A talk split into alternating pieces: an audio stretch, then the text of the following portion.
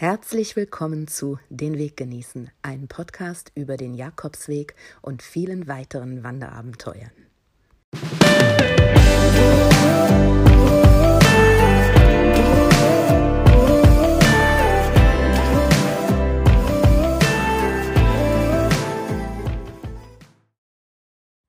Hallo Pilgerfreunde, hier ist Miriam mit den beiden letzten Stationen, Tag 31 und 32, auf dem Jakobsweg, den ich im September 2019 gelaufen bin.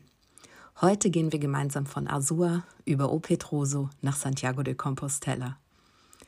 Heute, wenn ihr die Folge hört, müsste jetzt der 5. Oktober 2021 sein und es ist genau zwei Jahre her, dass ich in Santiago de Compostela angekommen bin. Ich habe gar nicht damit gerechnet, dass es so lange dauern wird, bis ich alle Folgen aufgenommen habe und diese als Podcast online gestellt habe. Aber es war doch schon etwas Arbeit und irgendwie ähm, nochmal ein eigener kleiner Camino für sich. Auf jeden Fall bin ich froh und dankbar, dass ich dadurch mit vielen lieben Menschen in Kontakt gekommen bin und auch immer noch komme. Eure ganzen Nachrichten und E-Mails, die haben mich alle sehr bewegt. Und normalerweise bin ich auch kein Fan von Bewertungen etc. Aber falls ihr mir eine kleine Compostella mit fünf Sternen bei iTunes und Co. ausstellen würdet, würde ich mich natürlich super freuen diesmal. Noch eine Sache, bevor wir zurück auf den Jakobsweg gehen. Ich hatte es schon, glaube ich, in einer der letzten Folgen angesprochen und es haben sich auch schon ein paar von euch gemeldet. Wer sich nun mit mir über euren Jakobsweg gerne unterhalten möchte, in irgendeiner Art und Weise Gespräch, Interview für diesen Podcast, Schreibt mir gerne. Natürlich werde ich ähm, eure Daten schützen und stelle euch nur mit Vornamen vor oder mit dem, was ihr preisgeben möchtet. Und da können wir gerne drüber sprechen, äh, bevor wir die Folge aufnehmen. Schreibt gerne dazu eine E-Mail an mail at denweggenießen alles ein Wort.de. Ich würde mich sehr freuen, nun eure Geschichten zu erfahren. Und keine Sorge, Finisterre das nach Hause kommen und meine gesammelten Erkenntnisse werden natürlich auch noch zukünftige Themen und Folgen sein. Und jetzt ist es Zeit, dass wir zurück auf den Weg gehen. Die Nacht in Azur war genau wie der Tag zuvor. Mir ging es nicht gut, ich war traurig, ich hatte schlecht geschlafen und hier war Trubel in der Herberge und das typische Geraschel von Plastiktüten und Licht, welches an und ausging, das übliche. Und da tat ich, was viele Pilger in diesen Augenblicken immer machen: anziehen, Rucksack packen, Zähne putzen und losgehen. Es war noch stockduster draußen und trotzdem war an dem Tag schon sehr viel los. Ich musste mir also keine Sorgen mehr machen, einsam durch die Dunkelheit zu irren. Diese Zeiten, die waren tatsächlich vorbei. Nach den ersten zwei bis drei Kilometern erblickte ich auch schon einen Wagen, hell erleuchtet mit Frühstück und Tischen und Bänken aufgestellt. Und ich war auch nicht die Erste hier. Ein fantastischer Kaffee erwartete mich, und nachdem ich mir meinen ersten Stempel des Tages geholt hatte, setzte ich mich hin. Und ja, ich war noch etwas traurig und schaute also traurig in die Gegend. Und plötzlich hörte ich meinen Namen. Hallo, Miriam! Und zwei australische Frauen, die ich von vielen kurzen Treffen kannte, winkten mir entgegen. Ich winkte zurück und ich dachte, endlich bekannte Gesichter. Und nachdem sie an mir vorbeigezogen waren, winkte auch schon ein Franzose, den ich von meinen ersten Pilgertagen kannte. Viele waren allein unterwegs und ich fragte mich mal, warum ich nicht die Zeit genießen konnte und immer wieder jammerte, dass ich gerade alleine weiterzog. Aber die bekannten Gesichter machten mich plötzlich wieder fröhlich. Ich trank meinen Kaffee aus und ich freute mich auf die letzten Kilometer. Außerdem war ich aufgeregt. Der Irisch schrieb mir, dass er nur noch 10 Kilometer äh, bis Santiago hatte. Keine 20 Kilometer waren es für mich heute. Und morgen werden es dann 19 Kilometer bis nach Santiago de Compostela. Eigentlich perfekt. Und trotzdem überlegte ich, die 39 Kilometer bis nach Santiago de Compostela durchzulaufen, um meinen irischen Kumpel noch zu sehen. Denn er musste am nächsten Morgen schon nach Hause fliegen. Ich beschloss einfach weiterzulaufen und es auf mich zukommen zu lassen. Immer wieder begegneten mir alte Bekannte auf dem Weg. Alle waren ganz aufgeregt, dass Santiago nun nicht mehr weit war. Und wir hatten es ja fast geschafft. Immer wieder kamen mir an dem Tag die Tränen hoch, da ich es kaum glauben konnte, dass ich meinem Ziel so nahe kam. Und während ich weiterlief, bekam ich auch schon die erste SMS oder WhatsApp ähm, in der Zwischenzeit, dass der Ire äh, in Santiago de Compostela angekommen ist und er schickte mir tolle Fotos. Ich überlegte weiterzugehen, denn es gab ja noch ein weiteres Problem. Die Bettensituation. Der äh, Ire war um die Mittagszeit da und fragte in allen möglichen Herbergen und nirgendwo schien irgendwo ein freies Bett zu sein. Und das wäre nun eine lange Geschichte, aber es kam auf jeden Fall so, dass er an dem Tag tatsächlich kein Bett finden konnte und er bei irgendeiner netten älteren Pilgerdame auf dem Boden in ihrem Hotelzimmer geschlafen hat. Das hat mir dann doch den Mut irgendwie geklaut, äh, dass, dass ich an dem Tag dann doch diese 39 Kilometer komplett bis zu Ende gehen wollte. Und ich beschloss für die Nacht und die folgende in Santiago de Compostela jeweils ein Zimmer oder Bett reservieren, was auch immer ich irgendwie finden würde. In O Petruso ähm, suchte ich dann mein Bett, was ich reserviert hatte, tat das Übliche und äh, beschloss mir auch wieder ein Restaurant zu suchen, um etwas zu essen. Und als der Kellner gerade an meinem Tisch stand, da rauschte plötzlich der Schotter an mir vorbei. Und er sah mich und es war klar, dass er mir keine Beachtung schenken wollte. Das hatte ich schon fast vergessen in dem Moment. Ach ja, da war ja noch was, ein Schotte, in, äh, mit dem ich äh, einen großen Teil des Weges gegangen bin, mit dem ich mich gut verstanden habe. Und dann plötzlich an einem Tag ohne Schlaf und 40 Kilometer, meine Laune, als die auf dem Nullpunkt war, hatte ich nie angeflammt. Und da nahm diese Dynamik ihren Lauf.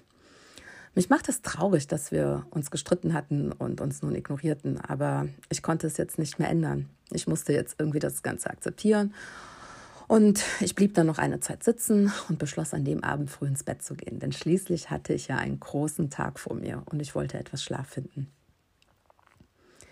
Am nächsten Morgen, da war ich früh wach und dieses Mal nicht vom Geraschel der Plastiktüten, sondern ganz einfach gesagt meine Aufregung über mein Ziel, Santiago de Compostela. Mittlerweile war es mir egal geworden, wie meine Haare aussehen oder die kleine Mini-Wimperntusche, die ich eingepackt hatte ähm, dass ich die hatte. Jedoch zur Feier des Tages entschloss ich ähm, mich, mir die Zeit zu nehmen und meine Haare mittlerweile mit grauem Ansatz etwas schöner zusammenzustecken, Wimperntusche aufzutragen und auch mein Labello, einen rot gefärbten Labello zu nutzen. Und ich packte meinen Rucksack zusammen und machte mich ein letztes Mal auf den Weg, nun über 750 Kilometer, die ich zu Fuß gegangen war.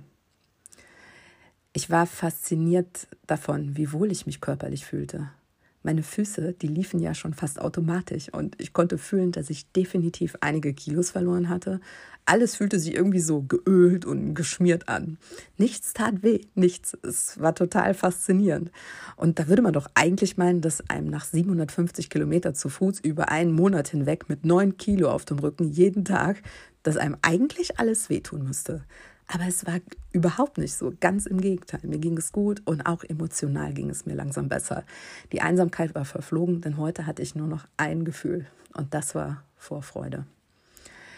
Ich tapste durch die Wälder, die, die rochen alle so nach Eukalyptus und ich winkte den anderen Pilger immer fröhlich zu, die genauso aufgeregt wie ich schien. In der ersten Bar, die geöffnet war, ähm, da gab es den letzten frühen ersten Kaffee, ein Glas Orangensaft und ein Croissant.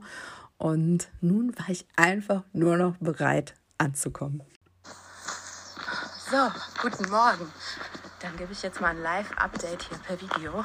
Ähm, 10 Kilometer vor Santiago. Ich werde auch echt emotional langsam. Also noch ungefähr ein bis anderthalb Stunden. Und ja, ich kann es nicht glauben. Das war eine Nachricht, die ich an meine Eltern geschickt habe. Noch zehn Kilometer. Ich konnte es kaum glauben. Zehn Kilometer. Zehn Kilometer. Es, die Emotionen, langsam kamen sie in mir hoch.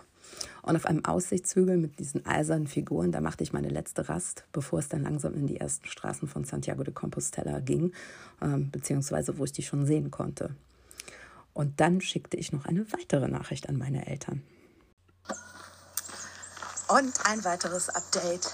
Ich kann Santiago sehen. Oh, es ist echt ein irres Gefühl. Ich kann es echt nicht glauben. Es ist unfassbar. Und es ist echt ein krasses Gefühl, jetzt hier runter zu gehen in die Stadt. Oh. Meine Güte, 800 Kilometer.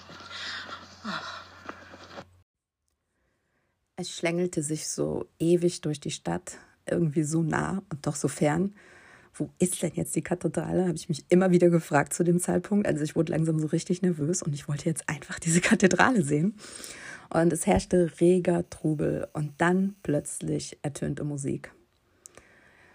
Immer weiter lief ich mit Tränen in den Augen und ähm, irgendwann kam dann das äh, berühmte Tor, bevor man durchgeht, bevor man dann sich links umdreht und die Kathedrale zum ersten Mal richtig von vorne, also das klassische Bild, sieht.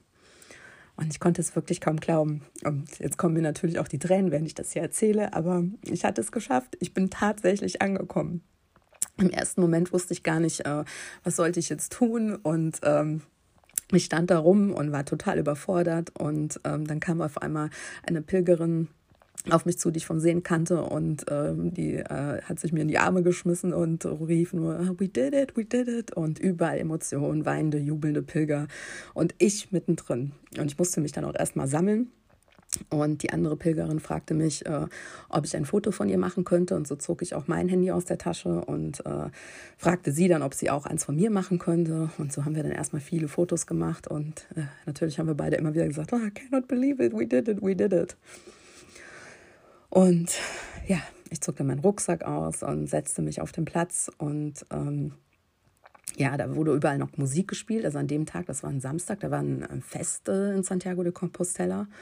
Und auch dann äh, schrieb ich ein paar WhatsApp und ich schickte äh, das gerade entstandene Foto äh, an meine Familie und an meine Freunde. Und ähm, immer wieder kamen mir die Tränen und plötzlich kam der Koreaner auf mich zugerannt und so ging es dann irgendwie immer weiter. Es folgten immer wieder andere Pilger, die ich kannte. Und ähm, wir freuten uns einfach, unterhielten uns. Und äh, es war einfach super, super, super toll. Äh, mit einigen habe ich mich dann auch zum, Abend, äh, zum Essen abends verabredet und wir haben uns ausgemacht, dass wir uns auf dem Platz treffen würden.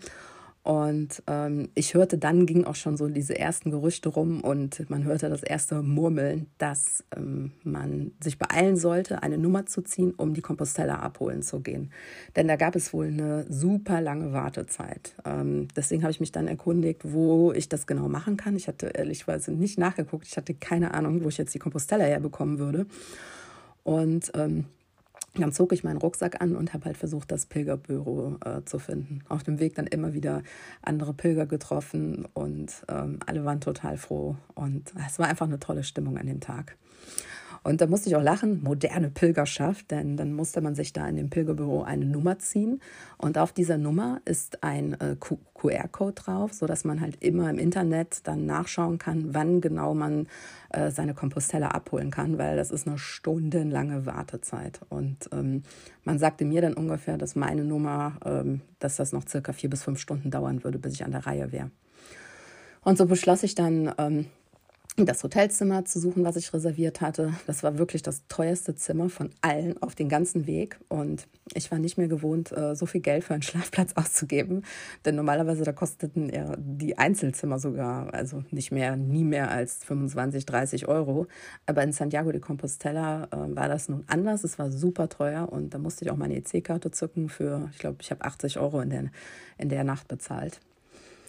Und dann habe ich erstmal meine Sachen abgelegt und normalerweise hatte ich ja immer das Duschen, diese ganze Rituale, aber ich wusste ja, irgendwie ist jetzt heute alles anders. Und dann habe ich mich äh, entschlossen, auch erstmal ein bisschen weiter durch die Stadt zu laufen und das alles zu verarbeiten. Und da traf ich natürlich immer wieder einige Pilger und wir quatschten und freuten uns. Und dabei habe ich natürlich ständig auf mein Handy geschaut, um zu gucken, dass ich, äh, ob, wann ich dran sei, weil ich äh, jetzt bloß nicht äh, verpassen wollte, die Compostella abzuholen.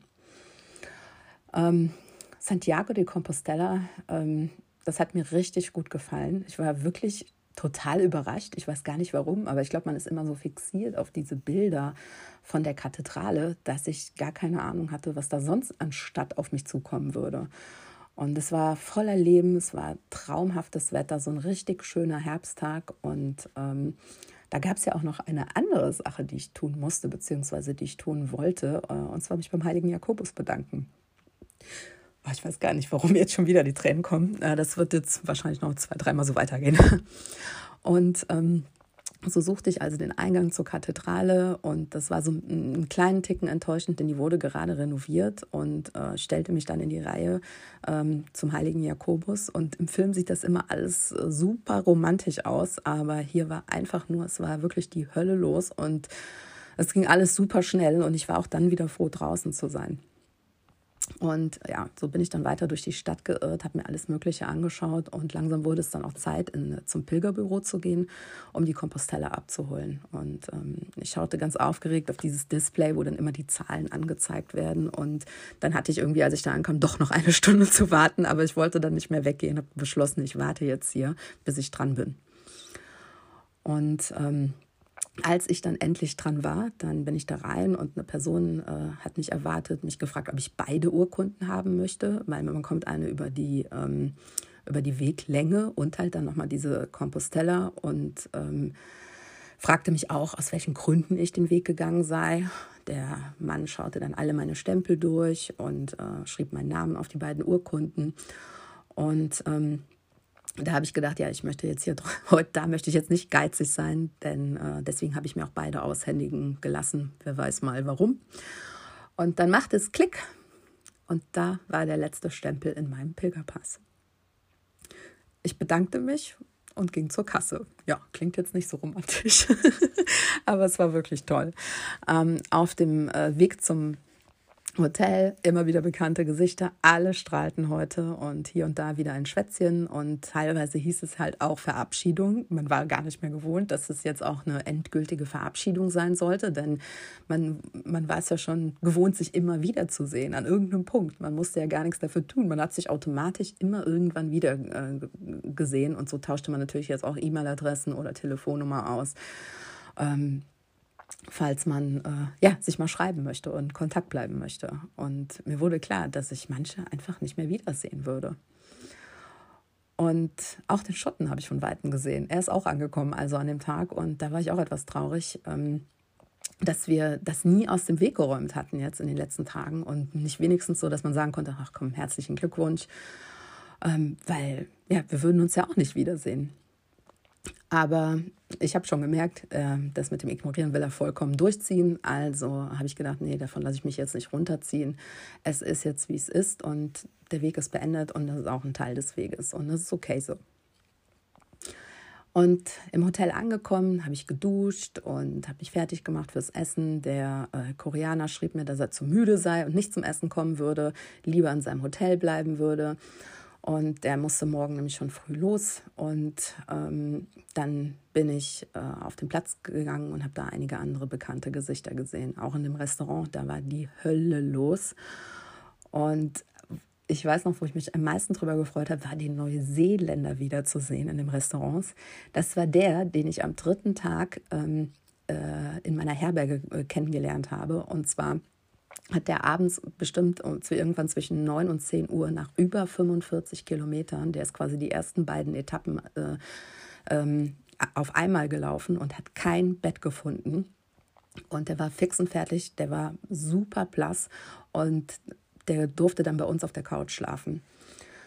Und das war so schön. Ich hatte den seit diesem Zeitpunkt nie wieder gesehen und äh, der, es war so toll, ihn mit dieser wunderbaren Farbe im Gesicht zu sehen und dass es ihm gut ging. Und darüber habe ich mich richtig dolle gefreut und mit dem habe ich mich natürlich auch dann noch ein bisschen unterhalten.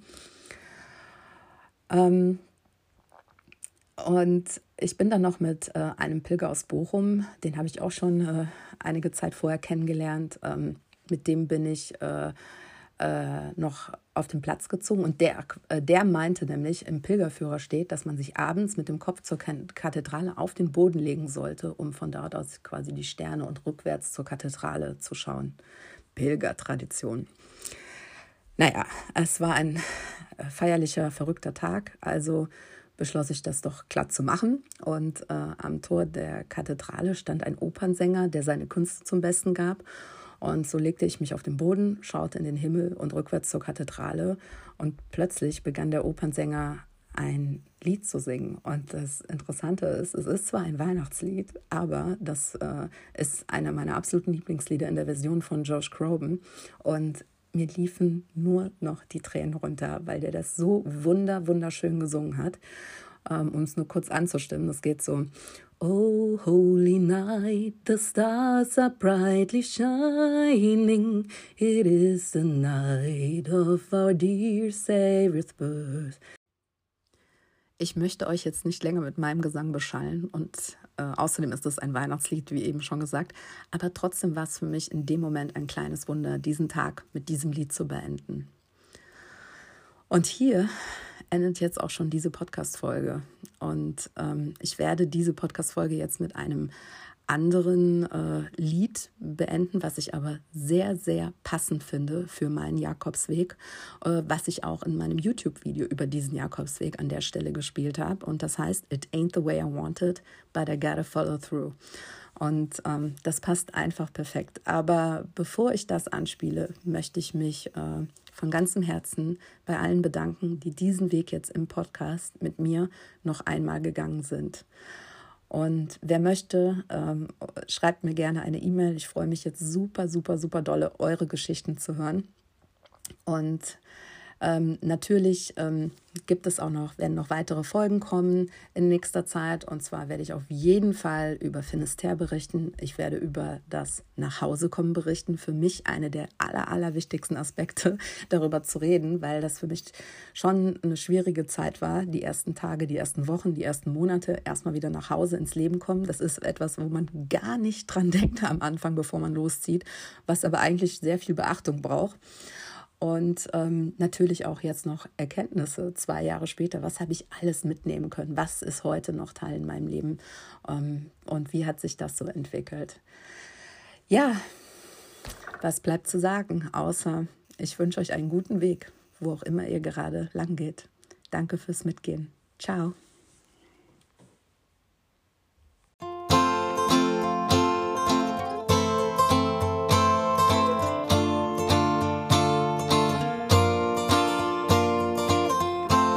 What if I would tell you that things don't happen once, they always come back?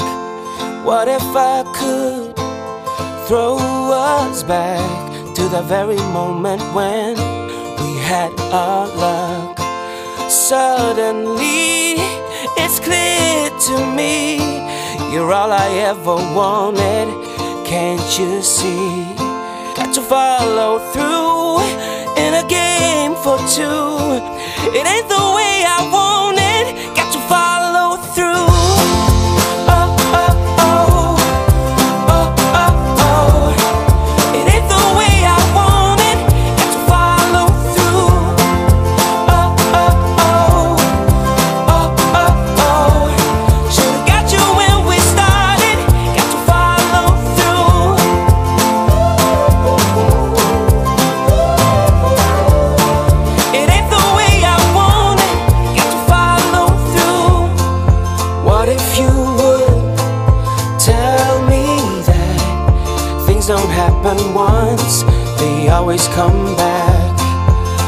if you could